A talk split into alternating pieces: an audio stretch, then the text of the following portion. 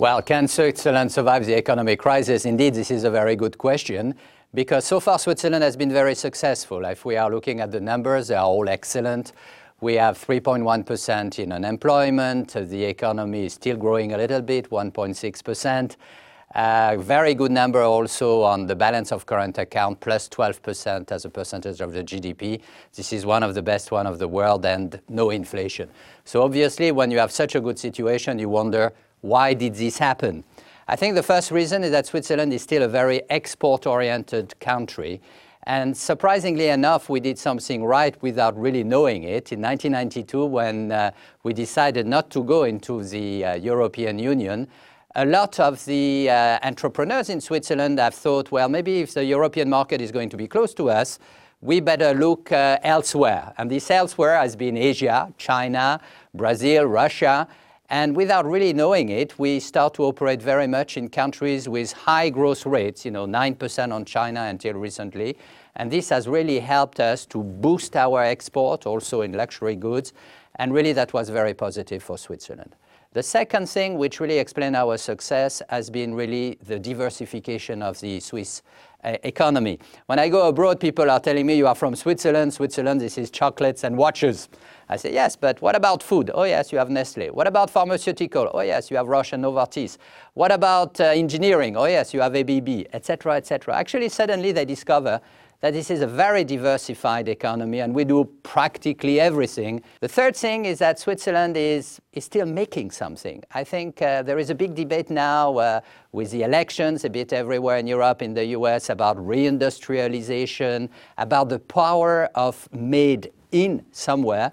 And actually, we are still making a lot of things in, in Switzerland. And I think that one of the very interesting aspects of the Swiss economy is that it has not lost touch with manufacturing, with industry.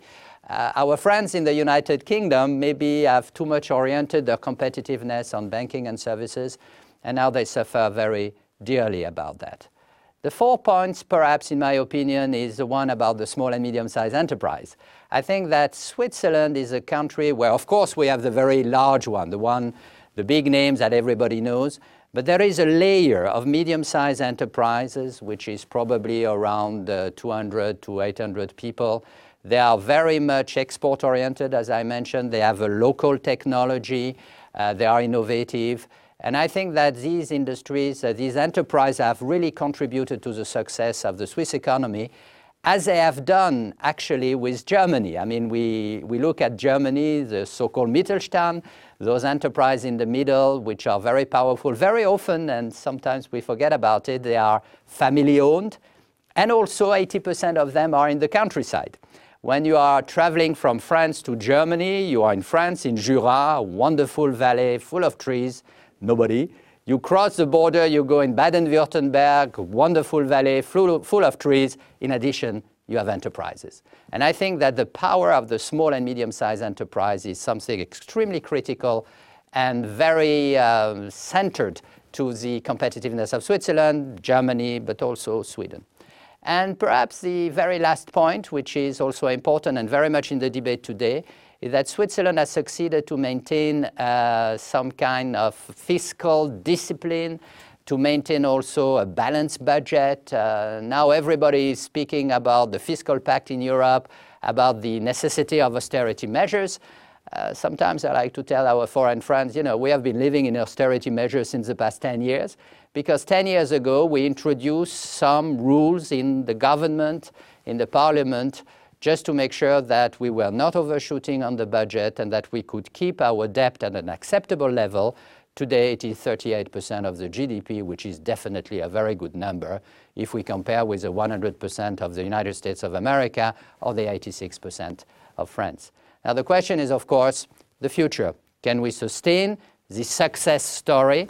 I think that uh, the first question mark is obviously, can you be successful alone? I mean, we are very much depending about the neighboring countries, France, Germany, and the rest. And uh, if uh, Europe is in a small recession, as we think it is now, it could be a bit more difficult. And the second real question mark is the mindset.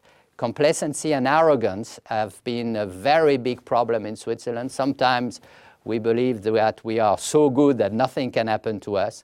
I think we paid a dear price on this complacency and arrogance in the 90s. We still pay a dear price of it in the banking sector. I think this is probably what we have to be very careful about.